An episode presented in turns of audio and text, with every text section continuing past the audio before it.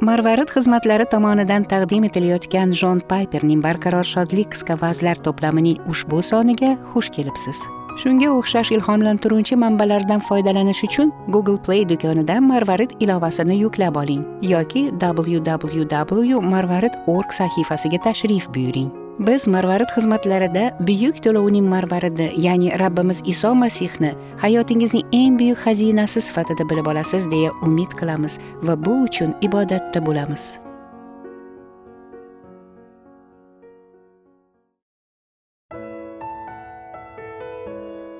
Yigirma to'rtinchi dekabr. Mavlud uchun ikki maqsad.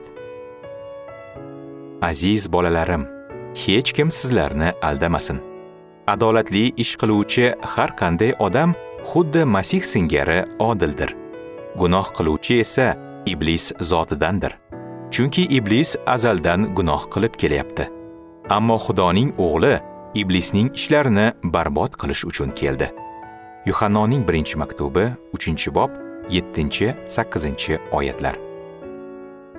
Yuhannoning birinchi maktubi uchinchi bob sakkizinchi oyatda ammo xudoning o'g'li iblisning ishlarini barbod qilish uchun keldi deganda iblisning qaysi ishlarini nazarda tutgan? Buning javobi parchaning o'zida berilgan.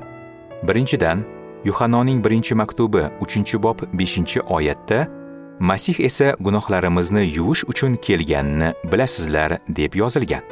Keldi so'zi beshinchi oyatda ham sakkizinchi oyatda ham uchraydi.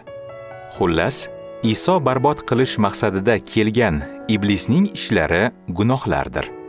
Sakkizinchi oyatning birinchi qismi bu bahsga chek qo'yadi. Gunoh qiluvchi esa iblis zotidandir. Chunki iblis azaldan gunoh qilib kelyapti.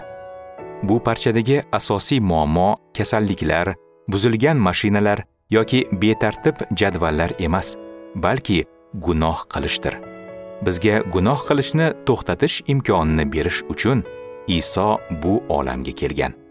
Agar bu haqiqatni yuhannoning birinchi maktubi ikkinchi bob birinchi oyatdagi haqiqat bilan yonma yon qo'ysak yanada aniqroq tushunib yetamiz. Aziz bolalarim gunoh qilmanglar deb men sizlarga shularni yozyapman. Mana shu narsa mavludning ulug' maqsadlaridan biri ya'ni xudoning inson qiyofasiga kirishidagi buyuk maqsadlaridan biridir. Yuhannoning birinchi maktubi uchinchi bob sakkizinchi oyat. Biroq yana bir maqsad bor bo'lib yuhanno bu maqsadni yuhannoning birinchi maktubi ikkinchi bob birinchi ikkinchi oyatlarda keltirgan. Bordiyu birortamiz gunoh qilib qo'ysak otamiz xudoning oldida homiymiz iso masih bor. U solih zotdir.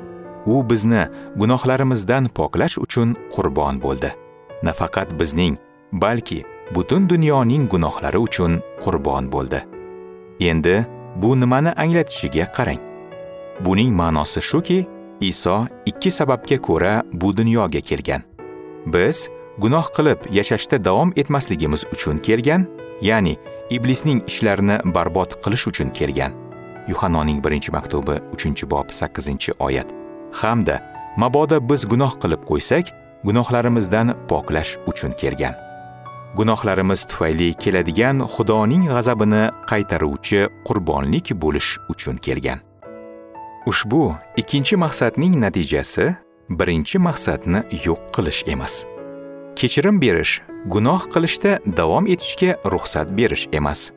Masihning bizning gunohlarimiz uchun o'lishidan maqsad gunohga qarshi kurashishimizni susaytirish emas. Aksincha mavludning bu ikki maqsadi natijasi barcha gunohlarimiz uchun bir marta to'langan to'lov gunohga qarshi kurashishimizga imkon beradigan ozodlik va kuch bo'lib bu ozodlik va kuch asosida najotga o'z kuchi bilan erishishga harakat qiladigan qonunchilar yoki topgan najotidan ayrilib qolishdan qo'rqadigan odamlar kabi emas balki ishonch va quvonch bilan hatto jonni xatarga qo'yib bo'lsa ham gunohga qarshi kurashga kirishadigan g'olib insonlardek kurashishdir.